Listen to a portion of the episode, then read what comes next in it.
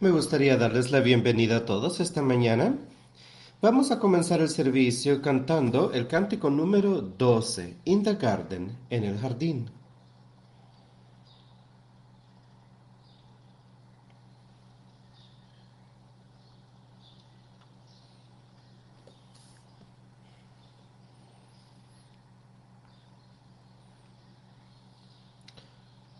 Yo vengo al jardín solo,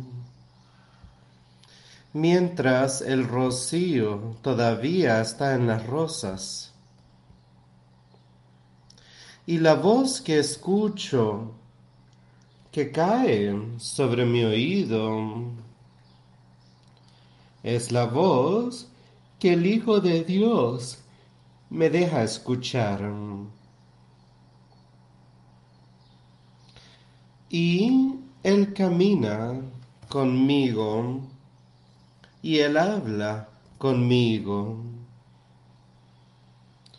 Y me dice que yo soy de Él. Y la felicidad que compartimos mientras pasamos tiempo juntos, nadie más las ha logrado conocer. Él habla y el sonido de su voz es tan dulce que los pájaros callan su canto.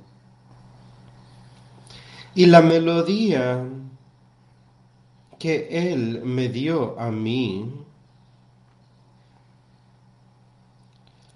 dentro de mi corazón por siempre va a sonar.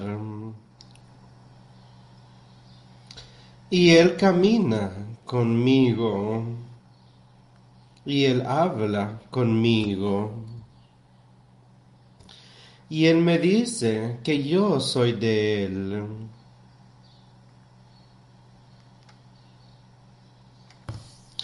y la felicidad que compartimos mientras pasamos tiempo juntos. Nadie más se la puede imaginar. Yo me quedo en el jardín con él, aunque caiga la noche a mi alrededor Pero él me dice que yo debo irme. Y aunque eso es triste, yo escucho siempre su voz llamándome.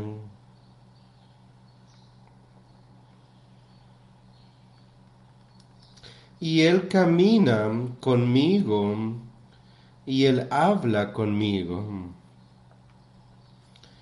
Y Él me dice que yo soy de Él.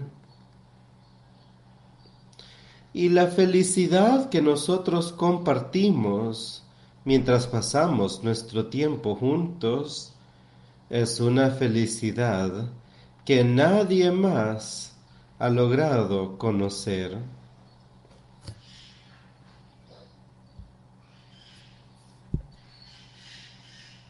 Esa es una felicidad increíble que todos podemos conocer, que podemos hablar y comunicarnos con Él. Es una felicidad que tenemos todos los que deseamos ser justos. A todos los que lo aceptan a Él, Él dice, yo les daré ese consolador a ustedes, se los enviaré, les mandaré paz, les mandaré esperanza de salvación eterna. Y espero que eso es lo que todos hayamos buscando, venido buscando el día de hoy buscando cómo vivir nuestras vidas y caminar más de cerca con el Señor y poner las cosas de este mundo más lejos. Esa debería ser nuestra meta todos los días.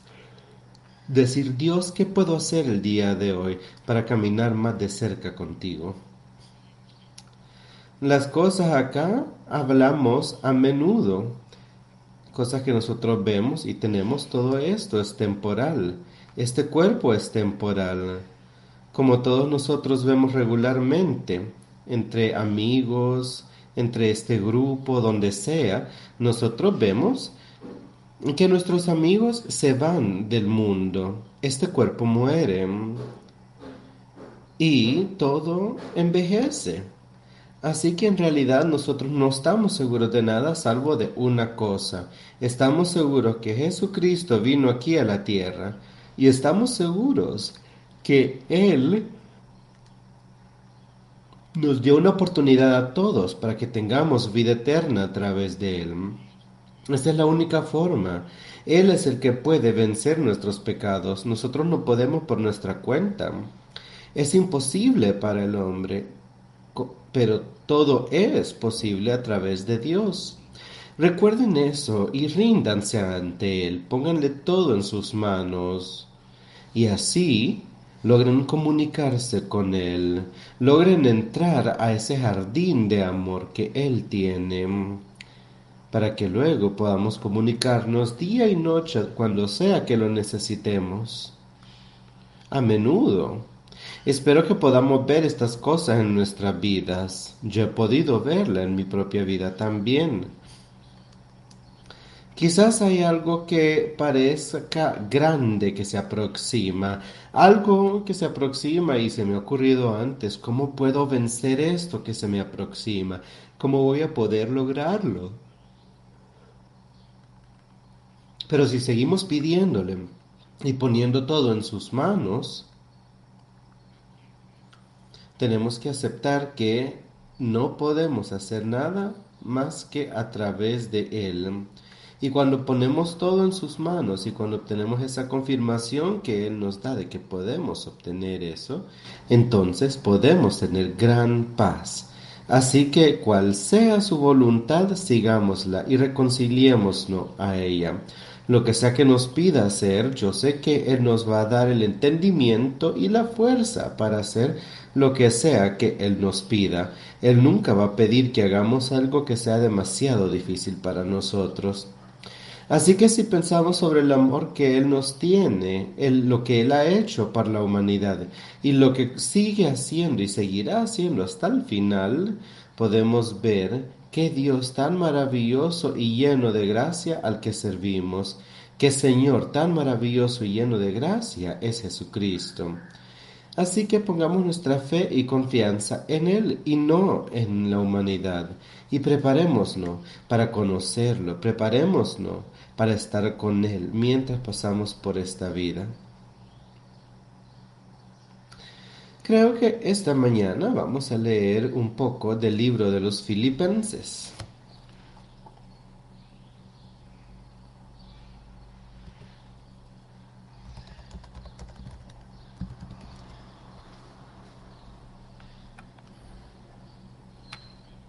Comencemos leyendo en el tercer capítulo de Filipenses.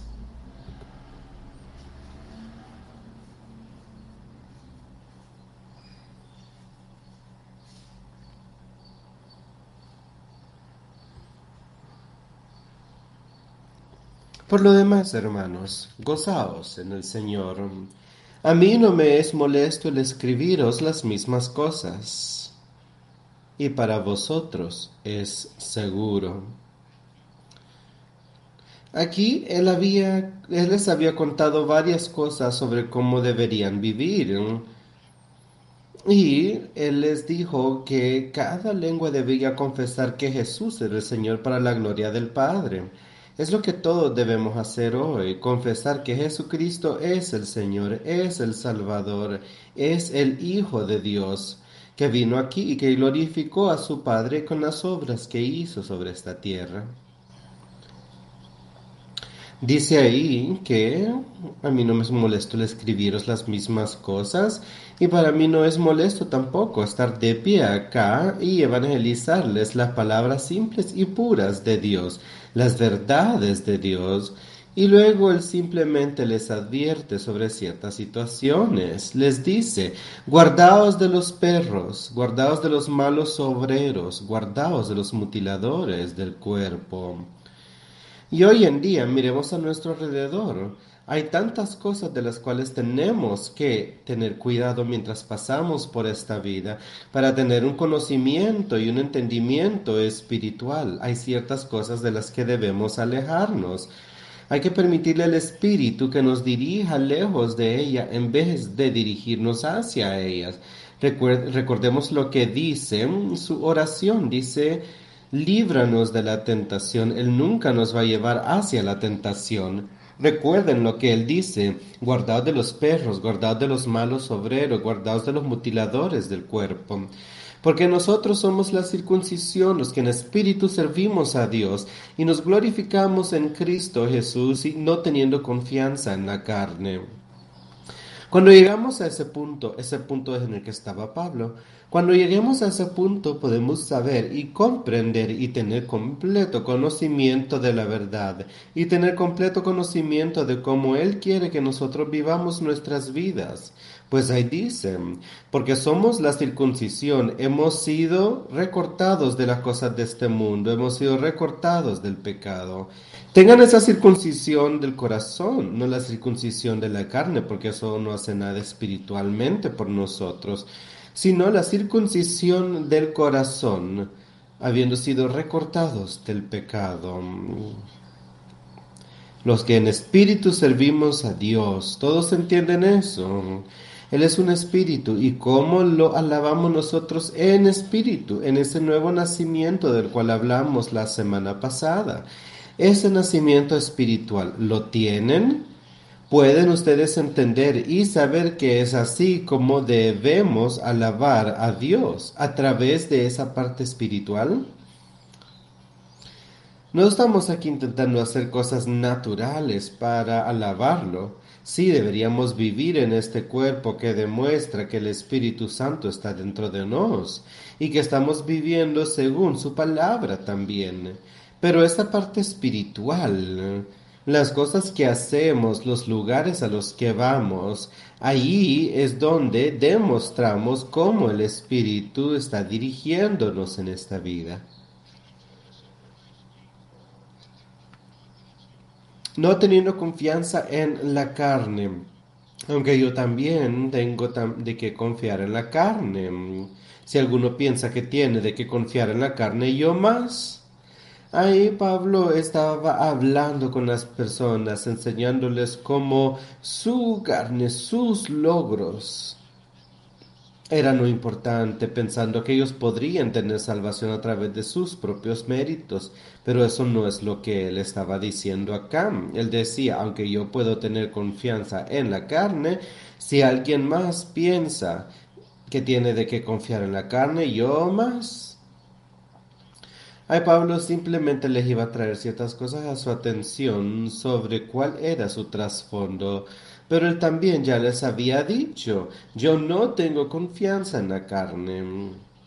Aquí él estaba advirtiendo a otros, algunos que se sentían vanagloriados por su propia forma y por sus propias acciones, por lo que ellos estaban haciendo, miraban sus acciones como algo bueno, no como algo que el Espíritu Santo obraba a través de ellos. Él decía, yo tengo confianza sobre la carne, pero si hay alguien más que piensa eso, yo más. Circuncidado al octavo día, él estaba ahí, él tenía padres que estaban siguiendo las leyes. Y así es como él llegó y es a través de las religiones que ellos tenían tan fuertemente que fue circuncidado. Circuncidado al octavo día del linaje de Israel de la tribu de Benjamín, hebreo de hebreos, en cuanto a la ley fariseo muy estricto en todo lo que él decía. Él, nos decía, yo he seguido todas estas cosas, yo he seguido la ley, las he seguido muy cercamente. En cuanto a celo, perseguidor de la iglesia. En cuanto a la justicia que es en la ley, irreprensible.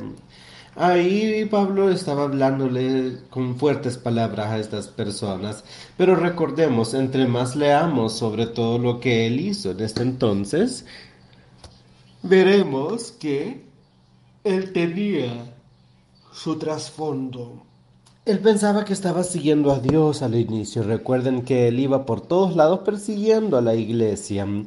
Yendo en viajes, eh, arrestando a las personas, enviándolos a la prisión, sentenciándolos a muerte. Había tantas cosas que él estaba haciendo, dando su voto para poner a Esteban a la horca, por ejemplo. Miren cuál era su celo, pero su celo estaba mal direccionado. Nosotros también podríamos tener mucho celo y creer mucho en lo que estamos diciendo, pero podríamos estar mal direccionados.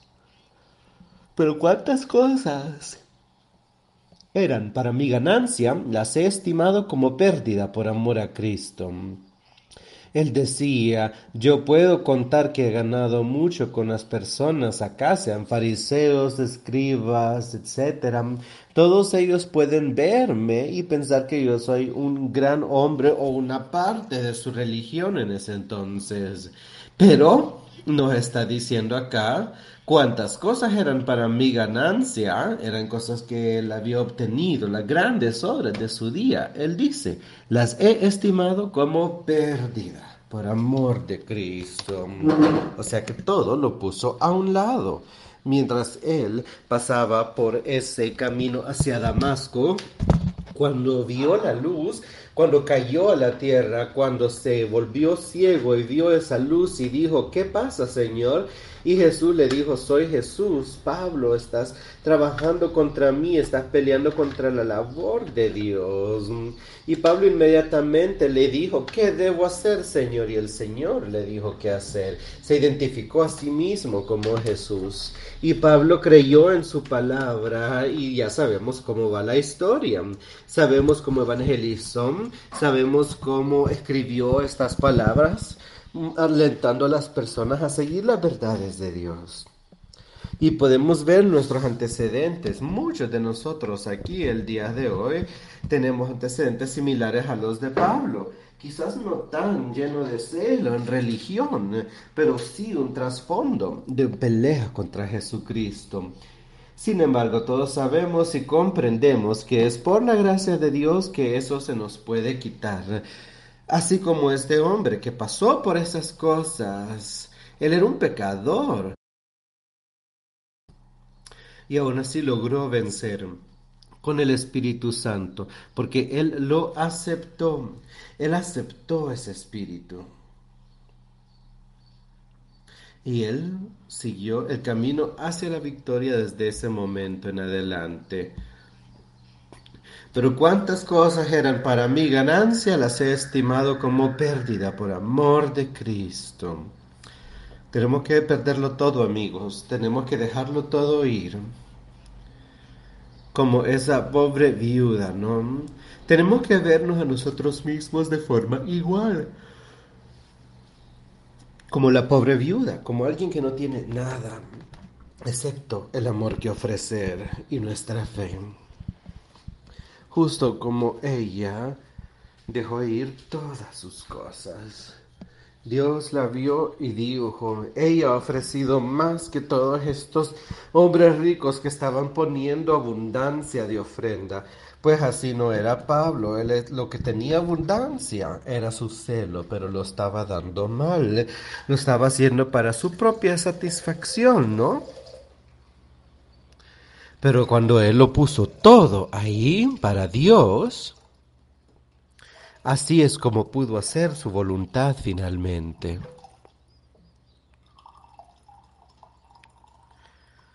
Él todo eso lo haría por el bien de Cristo, por el bien de ese nuevo nacimiento, por ese nuevo espíritu.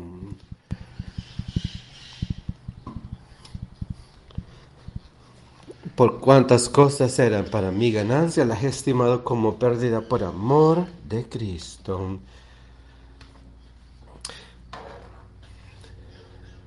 Por amor del cual lo he perdido todo y lo tengo por basura para ganar a Cristo.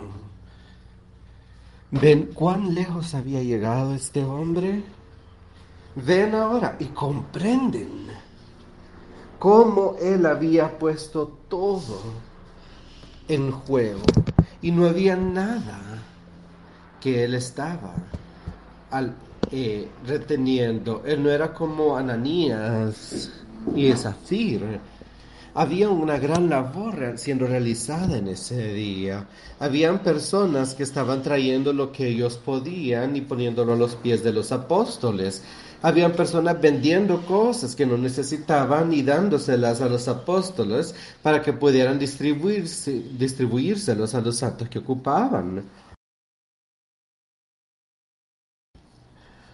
Y aquí una persona que tenía un que tenía tierra la vendió y qué es lo que decidió decidió que iban a mantener parte del dinero pero iban a pretender que lo estaban poniendo todo de ofrenda. Esa era una mentira esa era una hipocresía. Pero entraron. Ananías entró primero. Él no estaba dispuesto a ponerlo todo así como lo estuvo Pablo y sufrir la pérdida de todas las cosas para ganar a Cristo. Él no estaba dispuesto a hacer esto. Y él regresó por eso. Dijo una mentira. Él mintió contra el Espíritu Santo. Eso es lo que pasó. Por lo tanto, él tenía el Espíritu Santo dentro de sí. Pero mintió le hizo daño a eso, lo hizo a un lado, amó las pagas del pecado, las cosas de este mundo más que la justicia, más que Dios. Y Pedro le dijo eso, le dijo, ¿por qué has mentido contra el Espíritu Santo? Y él cayó muerto y su esposa lo mismo le pasó. Es una situación muy distinta de lo que estaba sucediendo acá. Ellos no estaban dispuestos a, darlo todo.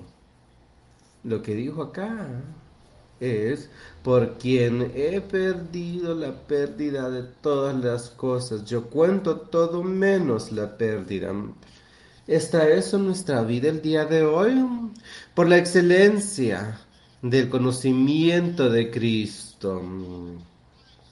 Conocer a Cristo. ¿Verdaderamente entienden qué significa eso, conocer a Cristo? ¿Acaso Cristo alguna vez hizo un error? ¿Alguna vez titubió? Que nos cuenta Pablo.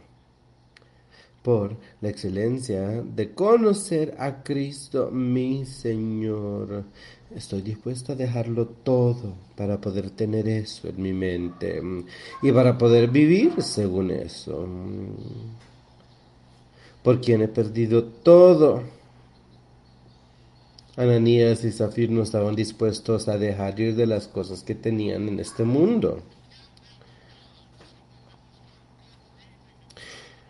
La gente quería alejarse de eso. Pero él dice, yo lo cuento así, para que yo pueda ganar a Cristo. Eso es todo, para ganar a Cristo. No hay nada en medio, no hay nada en medio entre Él y Dios, entre Él y Jesucristo. Él estaba dispuesto a sacrificarlo todo y ser hallado en él, no teniendo mi propia justicia, que es por la ley, sino la que es por la fe de Cristo, la justicia que es de Dios por la fe. ¿Qué tenemos? Y ser hallado en él él contó todo como una pérdida para poder ser hallado en Él. No teniendo mi propia justicia, o sea, no viendo mis propias obras, porque mis propias obras me llevarán a la destrucción. Mis propias obras me llevarán al infierno. No importa cuán religiosos se sientan ustedes, importa. Si solo son sus obras, lo llevarán al infierno, así como Pablo no se había arrepentido, aunque él tenía tanto celo en el trabajo de Dios, él pensaba en ese día. Lo estaba llevando directamente al infierno. Pero Dios intervino. Porque él sabía que Pablo verdaderamente quería hacer el trabajo de Dios. Y si él podía demostrarles eso, podría arrepentirse y lograría hacerlo. Esa es la oportunidad que todos tenemos y Dios sabe su mente, él sabe qué es lo que van a hacer ustedes. Él sabía lo que iba a hacer Pablo. A haber sido encontrado como no tener la, el amor de Dios a través de la fe de Cristo la justicia de Dios por la fe. Eso es lo que debemos tener el día de hoy, esa fe. Estar llenos de fe, de paz, de esperanza. a fin de conocerle y el poder de su resurrección y la participación de sus padecimientos, llegando a ser semejante a él en su muerte.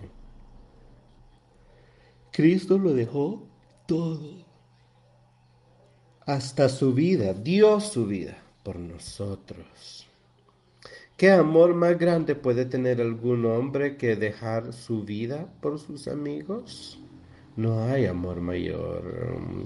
Y Jesucristo dejó su vida sobre la cruz por sus pecados, por su salvación, por ustedes, por su salvación para que puedan tener vida eterna a través de Él.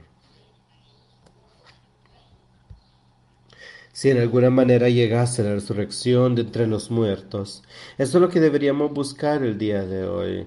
Primero, tener ese nuevo nacer, resucitar, tener la vida de vuelta en nuestros cuerpos muertos.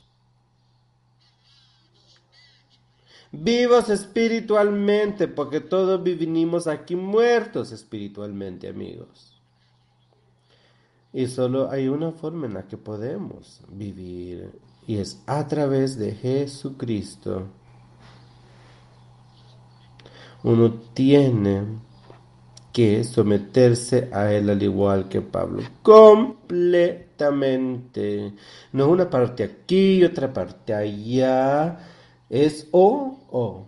O uno se somete completamente o no se compromete a él. No es algo parcial, amigos. Tienen que hacerlo. Justo como lo hizo Pablo, ponerlo todo en sus manos. Si de alguna forma yo pueda obtener hasta la resurrección de los muertos, esa resurrección que llegue al final, yo quiero que piensen por un momento sobre qué cosa gloriosa va a ser eso para aquellos que son justos, para todos los que han caminado con Él, para todos los que caminaron con Él mientras estaban aquí sobre la tierra. Quizás ahora están dormidos en Cristo pero cuando Él regrese en ese día final, cuando suene la trompeta y cuando Él baje del cielo, piensen sobre la gloria que va a suceder sobre esta tierra. Que Dios, Jesucristo, esté descendiendo, así como Él ascendió hacia el cielo y que ahora le dará su espíritu a todos los que lo quieran a través de todos los años, desde el momento en que caminó la tierra hasta ahora. Todos los que han deseado vivir con Él y estar en su reino, ellos tendrán eso, porque es una promesa y yo creo en ella.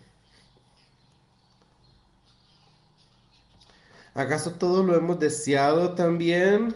¿Acaso todos lo hemos aceptado? ¿Acaso nos hemos arrepentido? Ahí es donde todo comienza. Se han arrepentido ustedes de sus pecados y son uno con Jesucristo.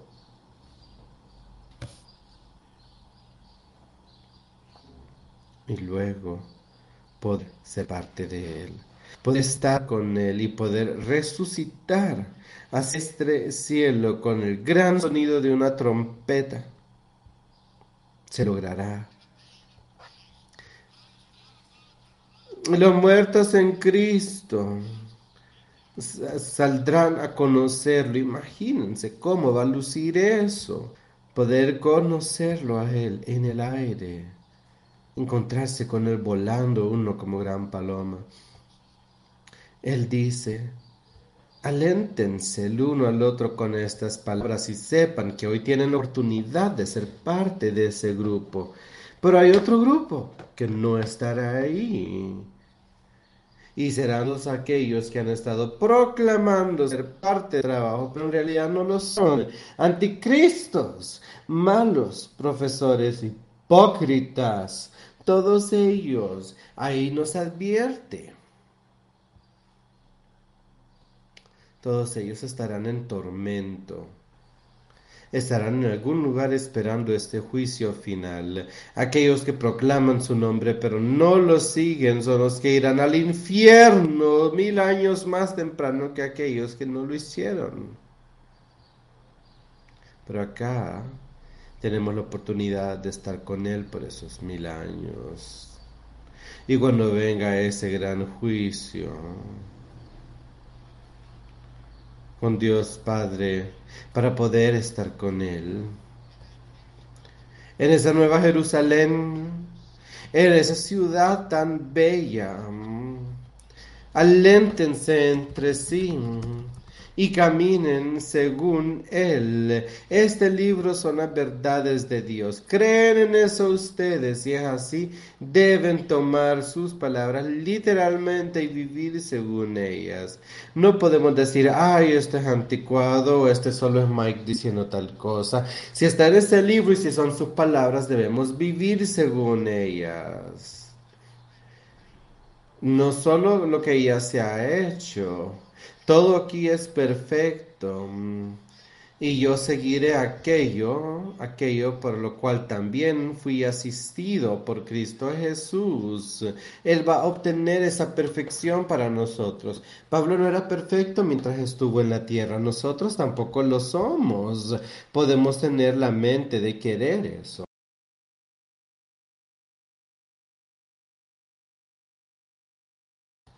Pero podremos nosotros aprender ser asido por Cristo Jesús y obtener esa justicia perfecta cuando dejemos este mundo y estemos con Cristo. Hermanos, yo mismo no pretendo haberlo ya alcanzado, pero una cosa hago, olvidando ciertamente lo que queda atrás y extendiéndome a lo que está delante.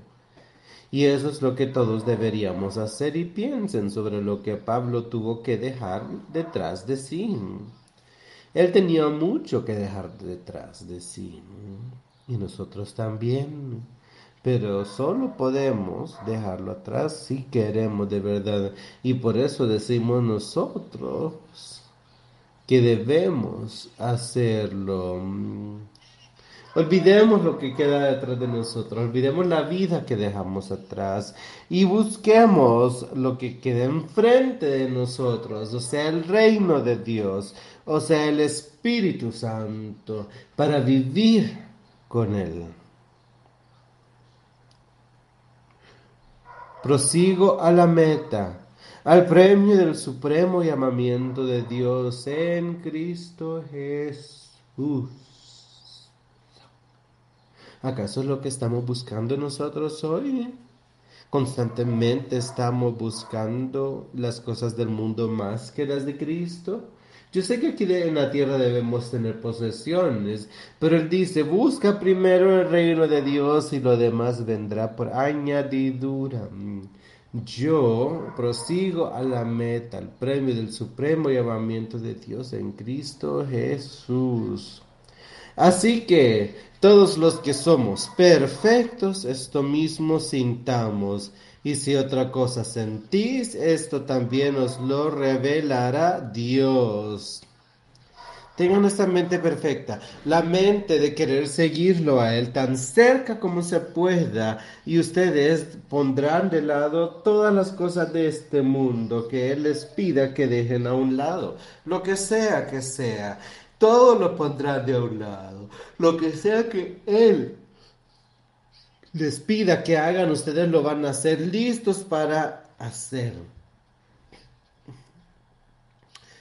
Mas nuestra ciudad caminamos según Él. Pero en aquello que hemos llegado, sigamos una misma regla, sintamos una misma cosa. Estamos caminando de la misma forma, con las mismas palabras y el mismo espíritu sobre el cual caminó Jesucristo. Eso es lo que debemos hacer.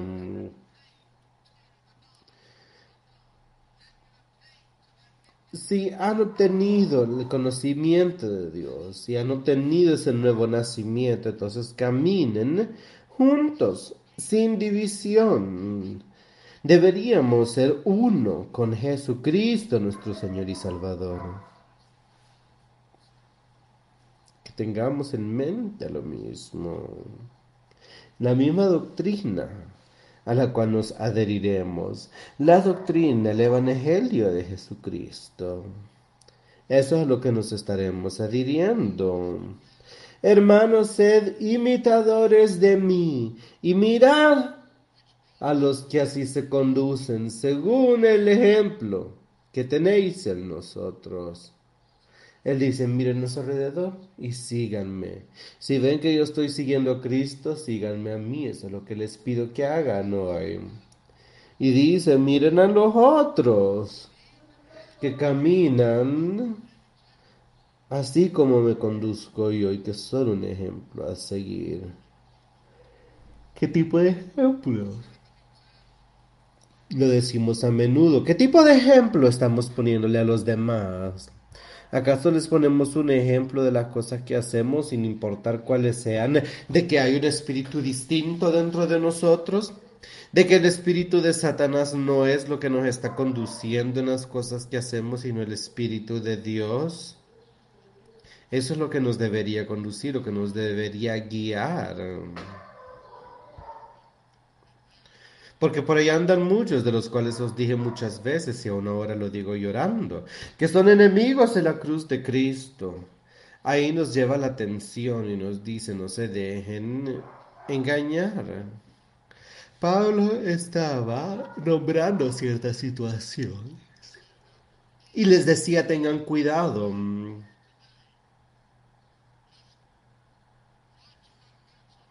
Miren lo que sucede. Miren lo que está sucediendo. ¿Ven ustedes el Espíritu Santo y cómo está siendo seguido? O si no, ¿qué es lo que ven en la humanidad? Pensemos la verdad.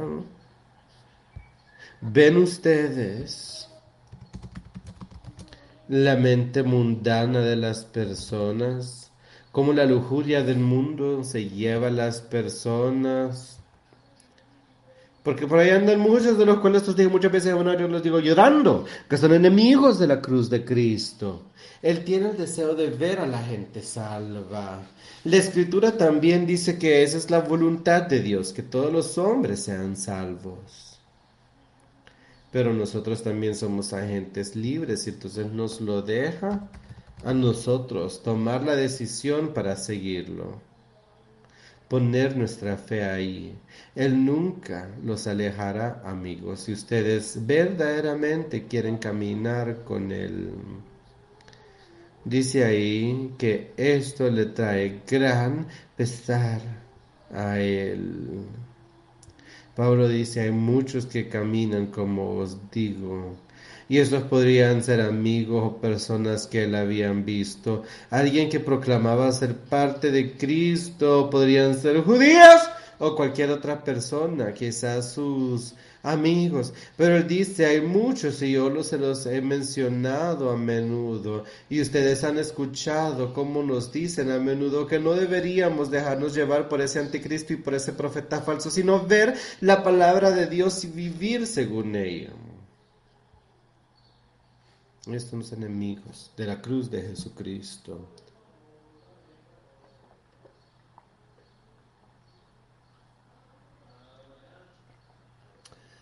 Hay que verlo y no ser enemigos de la cruz de Cristo. ¿Quieren ver algo o tener alguna parte en algo como esto? Pues os digo, si no caminamos en ese espíritu, Si estamos siguiendo las cosas del mundo, entonces somos enemigos de la cruz de Cristo. Él dice, las cosas de este mundo son enemigas de Dios. Y escuchen lo que Él dice, que sucede con ese grupo de personas cuyo fin es la destrucción, cuyo Dios es su es su mente, que solo quieren lo terrenal. Ellos terminarán en destrucción. ¿Qué estamos buscando nosotros? ¿Destrucción al final o vida eterna? ¿Por qué venimos acá? ¿Por qué escribió Él estas palabras por nosotros, por toda la humanidad? ¿Por qué nos dejó este libro a nosotros? Para que podamos saber y comprender cómo alejarse de Satanás y cómo no terminar en destrucción. Dice ahí, hay muchos de quienes os he contado a menudo y ahora lloran, porque son los enemigos de la cruz de Cristo, cuyo final es la destrucción, cuyo Dios es sus entrañas alabando lo que desean sus cuerpos y cuya gloria es su pesar. Se glorifican a sí mismos, glorifican este cuerpo, glorifican esta criatura más de lo que glorifican a Dios. Quieren lo terrenal, adornando su cuerpo, adornándolo de cierta forma que les traiga gloria a sí mismos y que buscan solo lo terrenal. Pues nuestra conversación está en los cielos, donde también esperamos al Salvador, al Señor Jesucristo. Ahora, ¿dónde está nuestra conversación? ¿Dónde estará nuestra? ¿Es en las palabras de Dios? Estamos buscando al Salvador. Eso es en lo que está nuestra mente.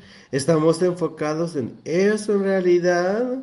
Enfocados en ese camino estrecho que ha llegado a nuestra atención bastante. Estamos enfocados en esa luz si es así, este cuerpo entero debería estar lleno de luz, pues nuestra conversación está en el cielo, donde también buscamos a nuestro Salvador, al Señor Jesucristo, el cual transformará el cuerpo de la humillación nuestra cambiará ese cuerpo pecaminoso y malo en el cual vivimos. Jesucristo es a quien estamos buscando, quien cambia nuestro cuerpo para que pueda verse como el de su cuerpo glorioso. Y ahí habla sobre esa parte espiritual, amigos. Cristo estaba en un cuerpo como el suyo y el mío, pero no tenía pecado alguno dentro de sí. Este cuerpo natural, acá si permitimos que ese espíritu nos dirija, entonces podemos mantener el espíritu lejos. El pecado viene solo cuando permitimos, cuando dejamos nuestra base. El Espíritu Santo no permite eso pero lo permitirá si nosotros lo permitimos y no usamos el poder de Dios.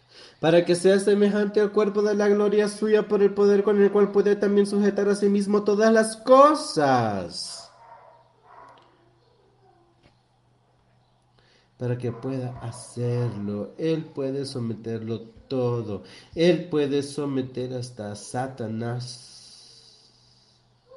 ante sí mismo al poder de Dios.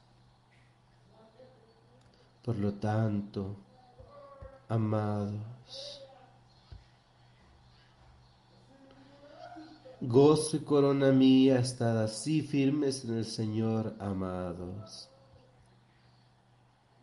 Y eso es lo que yo les ofrezco a todos ustedes el día de hoy. Así que hermanos míos amados y deseados, y yo deseo que todos ustedes que escuchen el sonido de mi voz, que todos ustedes puedan llegar a vivir junto a Jesucristo. que sean coronados con la victoria. Mi alegría, mi gozo, mi corona son firmes. No se rindan ustedes, no retrocedan, estén firmes y fuertes en el Espíritu Santo. Mis queridos, amados, Pablo tenía un gran amor por sus personas. Yo tengo un gran amor por todos ustedes hoy. Yo quiero que cada uno de ustedes encuentre la salvación y si hay algo que yo pueda hacer para motivarlos al respecto, quiero poder hacerlo. Pero eso tiene que venir de Jesucristo. Ruego a Evodia y a Sintique que sean de un mismo sentir en el Señor. Estos eran dos personas, dos hombres. Pablo llamó, los llamó por su nombre específicamente y les dijo, yo les ruego de que sean de un mismo sentir en el Señor. Quizás les estaba advirtiendo. Quizás había algo ahí, alguna fricción o algo por el estilo que no sabemos. Pero él dijo, yo les ruego, les pido, les imploro que sean de un mismo sentir en el Señor. Y eso es lo que les pido a todos el día de hoy. Seamos uno y de la misma mente con el Señor.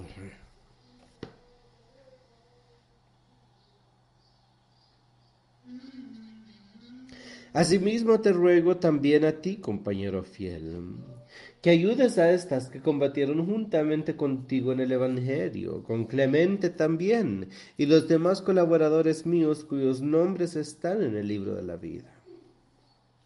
Pablo comprendía que habían personas ahí, yo entiendo, yo creo que hay personas hoy que tienen el libro ya escrito, el, su nombre en el libro de la Biblia. Hay otros que no, que todavía tienen que aceptarlo antes de llegar a eso. Todos tenemos un trabajo que hacer, no importa si su nombre está escrito ahí o no, todavía debemos trabajar con él, seguirlo a él, poner nuestra fe y confianza en Él, en Jesucristo nuestro Señor. Regocijaos en el Señor siempre. Otra vez os digo, regocijaos. No dejen que Satanás los abata. No dejen que Él les diga cómo pueden ustedes vivir de una forma en la que Dios quiere. Que ustedes no pueden hacer lo que quieran. No dejan que Él les diga eso. No hay nada que ustedes no puedan vencer con tal de aceptarlo a Él. Nada. Regocíjense en el Señor siempre. Y de nuevo os digo, regocijaos. No sean engañados. Alégrense Vuestra gentileza sea conocida de todos los hombres. El Señor está cerca. Por nada estéis afanosos, sino sean conocidas vuestras peticiones delante de Dios en toda oración y ruego, con acción de gracias.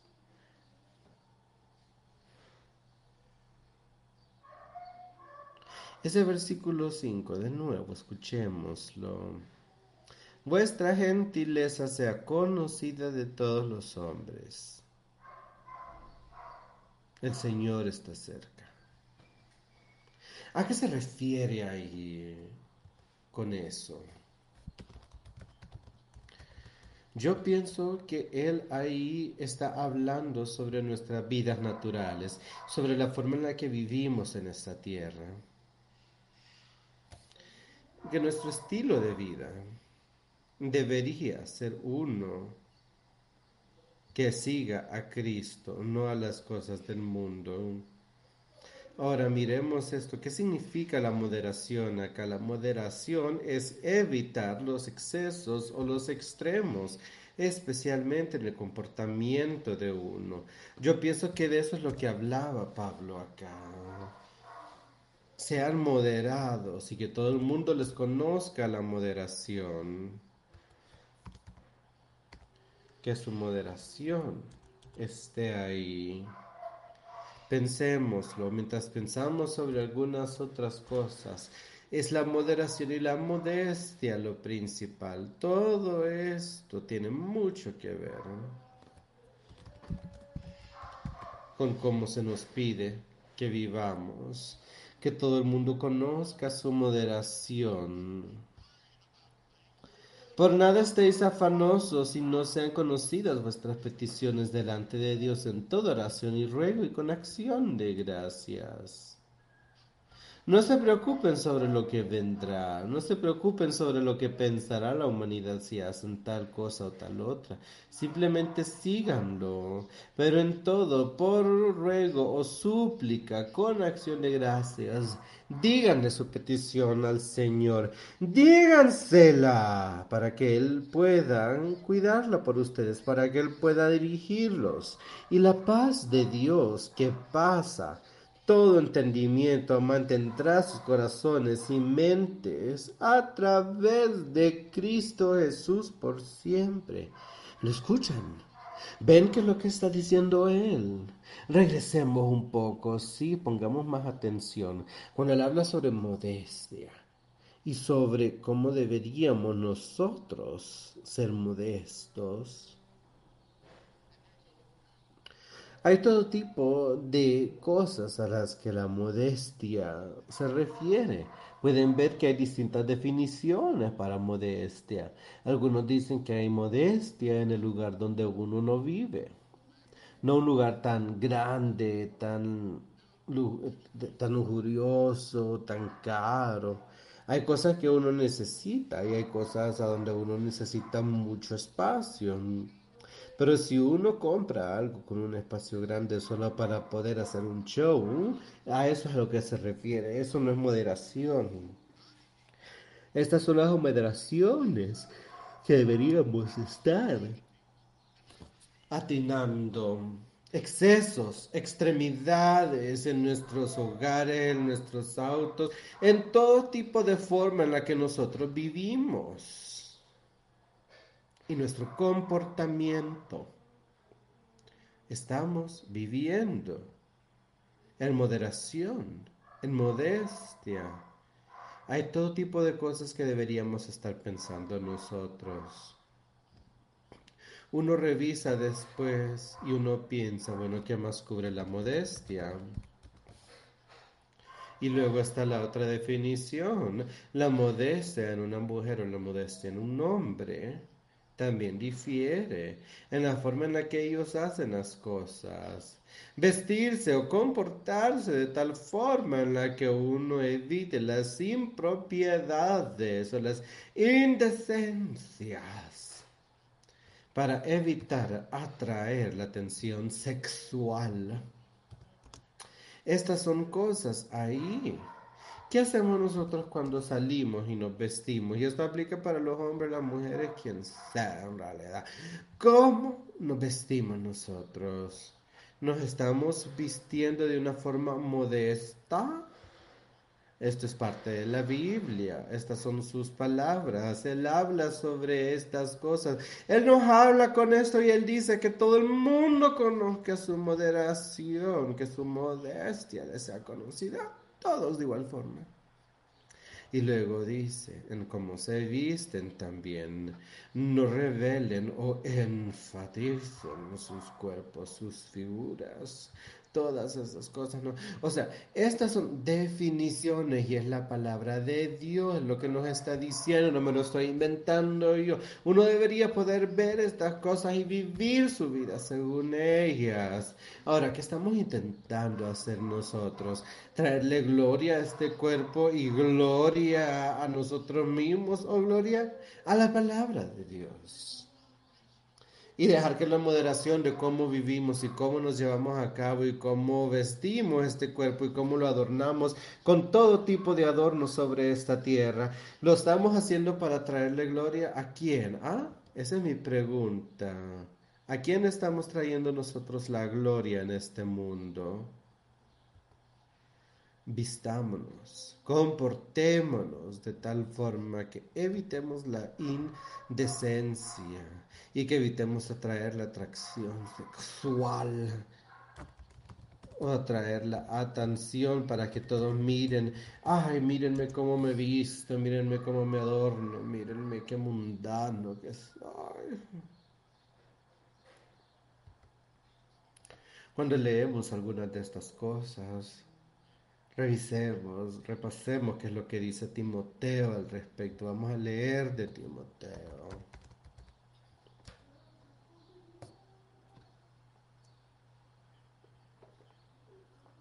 A ver qué tiene Timoteo a decir.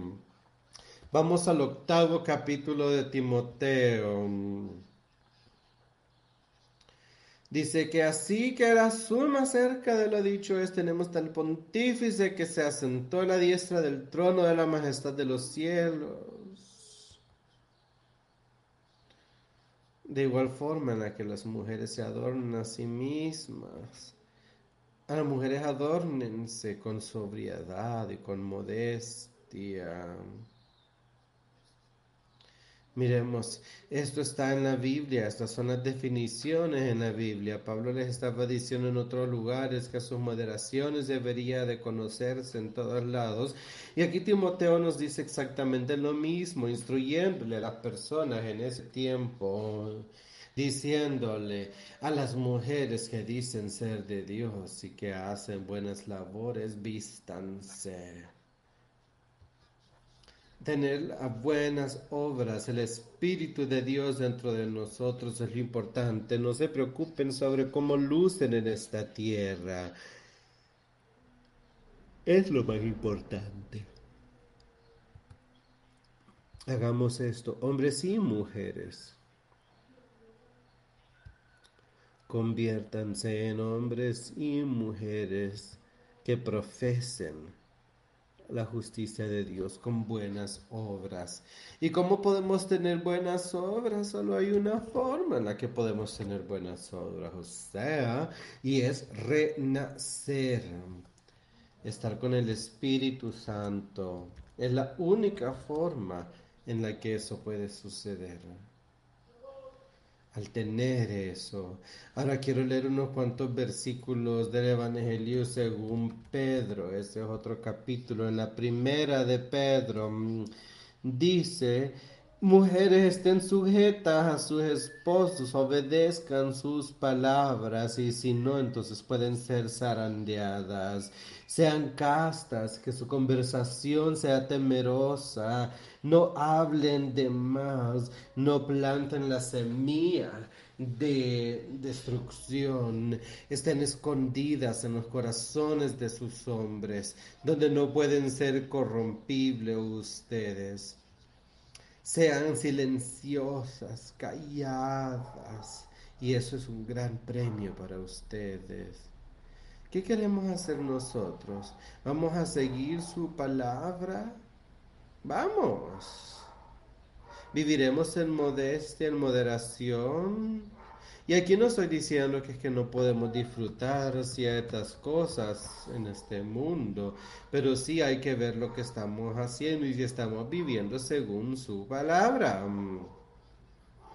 Es por eso que están aquí por nosotros estas palabras, para que podamos leerlas, entenderlas. Y luego, ¿cómo quiero lucir yo? ¿Quiero lucir como alguien del mundo o quiero lucir como alguien que está siguiendo a Jesucristo? En todas las cosas que yo haga. ¿Cuál? ¿Qué es lo que demuestran mis palabras? Mis obras. ¿Son buenas obras? Que sea el hombre escondido en nuestro corazón el que salga al relucir. Ese no es corrompible. tengamos un buen espíritu. Eso es lo que deberíamos buscar en nuestras vidas, en vez de intentar pintar nuestros cuerpos y ponernos joyería encima, cualquier otra cosa, para que la gente nos quede viendo. ¡No! Seamos nosotros calmados, silenciosos para obtener el premio del ojo de Dios. que está buscando Dios en nosotros, amigos? Yo no estoy aquí para decirles cómo pueden vestirse o adornarse su cuerpo. Yo solo les estoy leyendo lo que dice acá. Pues. Y yo estoy interpretándonos de la forma en la que yo pienso que deberían ser interpretadas. Yo quiero que ustedes lo tomen, este tema, y se lo lleven al Señor.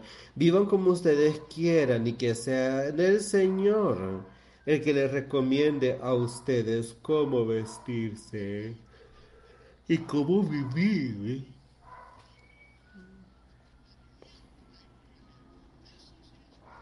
Esta es su palabra. Yo no estoy aquí para decirles a ustedes cómo hacerlo.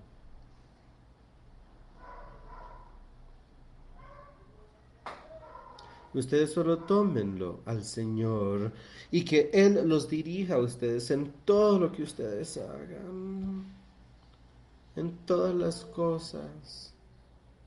Ahora regresemos a Filipenses, al capítulo que estábamos leyendo. Cuidado en todo. A través de la oración y la súplica con acción de gracias, hagan sus peticiones ante Dios y a la paz de Dios que pasa por todo entendimiento, lo cual mantendrá sus corazones en Jesucristo nuestro Señor. ¿Queremos nosotros la paz de Dios o queremos la lujuria del cuerpo? ¿Qué estamos buscando? ¿La paz de Dios o la pisancinga? Eso nunca les va a traer paz verdadera. Ustedes no pueden hacer una cosa y después querer otra cosa y luego alguna otra. No, la paz verdadera nos la trae servir a Jesucristo. Eso es lo que les dará a ustedes esa paz. Nada más. Y está ahí para todos nosotros. Finalmente, amigos, escuchen con cuidado, me encanta esa parte. Amigos, todo lo que sea verdad, todo lo que sea honesto, todo lo que sea justo, todo lo que sea puro, todo lo que sea fantástico, todo lo que sea de buen reporte, si hay alguna virtud, si hay alguna aplauso que dar, piensen sobre estas cosas, tengan esto en su mente. Escuchen bien lo que dice, mire, dice, amigos, hermanos, ya les he hablado sobre esto, ya les he contado todo, ya les he escrito estas cartas. En la, si la paz del Señor está ahí, ustedes pueden tener todo eso, así que permitan que eso entre en sus corazones, que eso sea lo que se demuestre. Y luego dice finalmente, amigos, al final que es cierto, las palabras en este libro. Si ustedes no piensan que las palabras en este libro son ciertas, entonces mejor váyanse Salgan de acá porque no van a obtener mucha ayuda. Estas palabras en este libro son la verdad. Son las palabras de Dios. Y debemos escucharlas, debemos conformarnos a ellas si queremos caminar con Él. Piensan sobre las cosas que son verdaderas u honestas. ¿Piensan ustedes que lo que está escrito aquí son honestas? Piensen en lo justo. ¿Piensan ustedes que Jesucristo y Dios Padre es alguien justo? Sí. Que se justifican en todo lo que hacen. Se justifican en todo lo que nos piden que hagamos también. Sus palabras acá están justificadas, cual sean las palabras en realidad. Todo lo que es puro también, como el Espíritu Santo es, es puro. Es lo único. Todo lo que sea fantástico, ese espíritu es lo más fantástico que nos puede venir a nosotros y es lo más fantástico que podemos desear nosotros.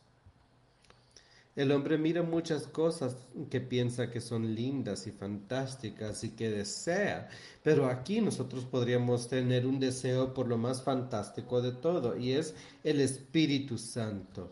Y Dios Padre y su Hijo, Jesucristo, es lo más maravilloso que deberíamos estar buscando nosotros. Todo lo que sea de buen reporte el hombre no puede tener mejor reporte más que el hombre a través del espíritu. Si hay alguna virtud, ¿ven ustedes una persona virtuosa, hombre o mujer? ¿Ven ustedes el Espíritu Santo dentro de ellos? Si hay alguna alabanza, entonces esa alabanza en quién puede caer. Alabanza a Jesucristo. Alabanza a Él por lo que Él ha hecho por nosotros. Piensen sobre estas cosas. Aquello que han aprendido y recibido y escuchado y visto en mí, hagan. Y el Dios de la paz estará con ustedes. ¿Acaso no es algo maravilloso en lo que pensar? Leamos este versículo de nuevo, escuchemos con cuidado. Todo aquello que han tanto aprendido y recibido y han escuchado y han visto en mí, háganlas. Y el Dios de la paz estará con ustedes. Las cosas que se les ha enseñado acá, las cosas que han escuchado, lo que han recibido, háganlo y el Dios de la paz. Este Dios de la paz eterna estará con ustedes. Pero yo me, yo, yo celebro a Dios y al final ustedes también han tenido el cuidado necesario sobre mí, pero han fallado en su oportunidad.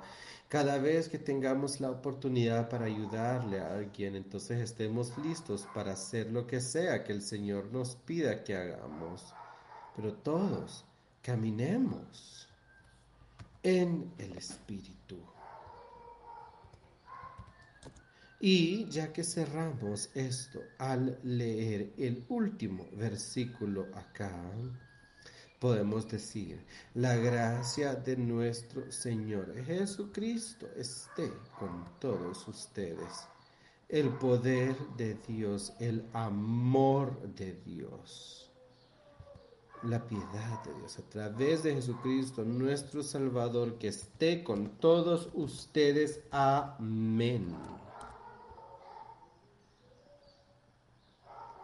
Vamos a concluir este servicio cantando el himno 116, When I See the Blood, cuando miro la sangre.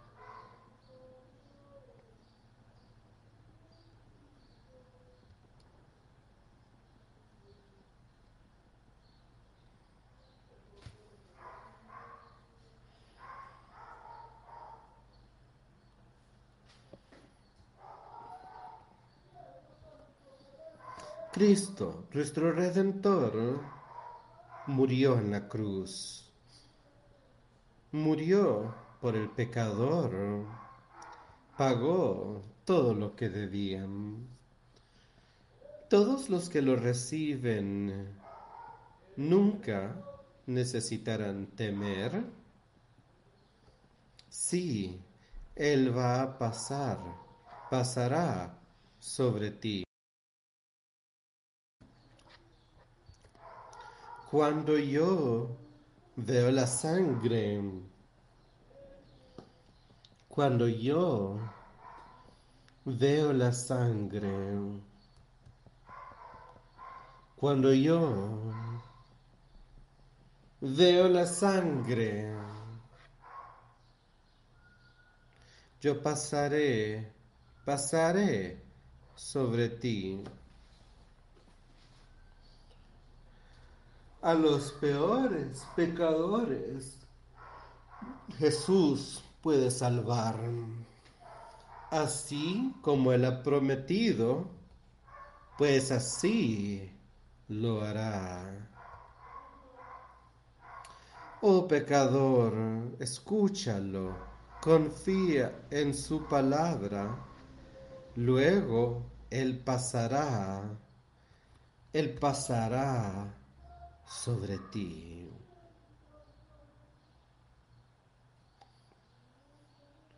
Cuando yo veo la sangre, cuando yo veo la sangre, cuando yo veo la sangre,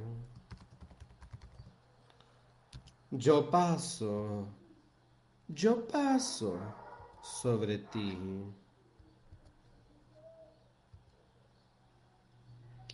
Se acerca el juicio, todos estarán ahí.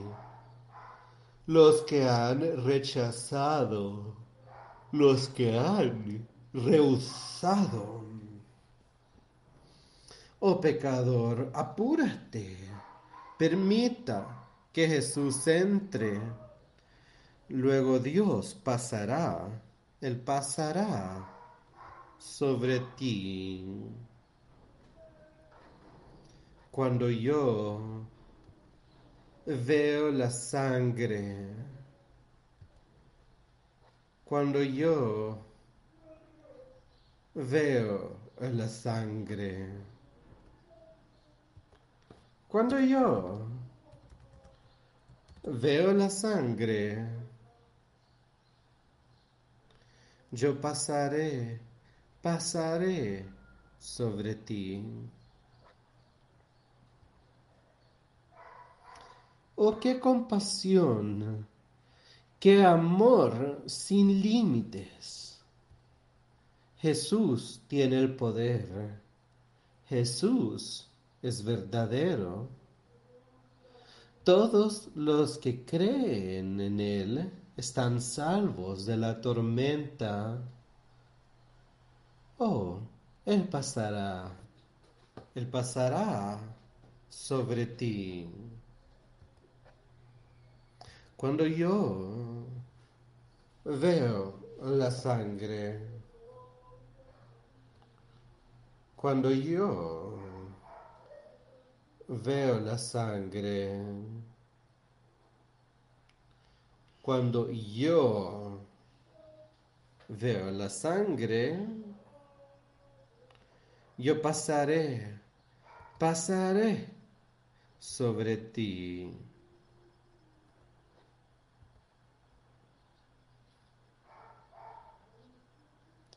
Cristo nuestro Redentor. Así empieza esa canción. Él está ahí para redimirnos a todos nosotros, para llegar a la victoria, gracias a su sangre. Recuerden eso. Y recuerden que cuando Él mira esa sangre en nosotros, ese ángel de la muerte pasará por sobre nosotros. Cuando creemos en la sangre de Jesucristo, cuando tomamos de su, de su sangre, entonces pasa sobre nosotros y la victoria será nuestra. Oremos. A Dios Todopoderoso te agradecemos por todo lo que has hecho por nosotros. Y rogamos que nos guíes, que tu voluntad se cumpla en nosotros. Te pedimos la sabiduría espiritual y el conocimiento para que sepamos lo que está escrito en tu palabra acá, para que podamos alentarnos entre nosotros. Para que podamos creer en ti, que podamos creer en tu palabra y caminar en tu espíritu. Te pedimos que estés con todos nosotros, que te pedimos que lo estés, especialmente aquellos que tienen problemas espiritualmente. Ayúdanos a ponerlo todo en tus manos y que no nos preocupemos sabiendo que tú has prometido que aquellos que te busquen les darás. Y que les enviarás ese consolador, ese Espíritu Santo, esa paz, esa esperanza, ese renacer para poder vencerlo todo y así poder hacerle frente a Satanás. Permanece con nosotros en los días venideros para que utilicemos lo que tú nos has dado para darte honra y gloria. Todo esto te lo pedimos en el nombre de Jesús. Amén.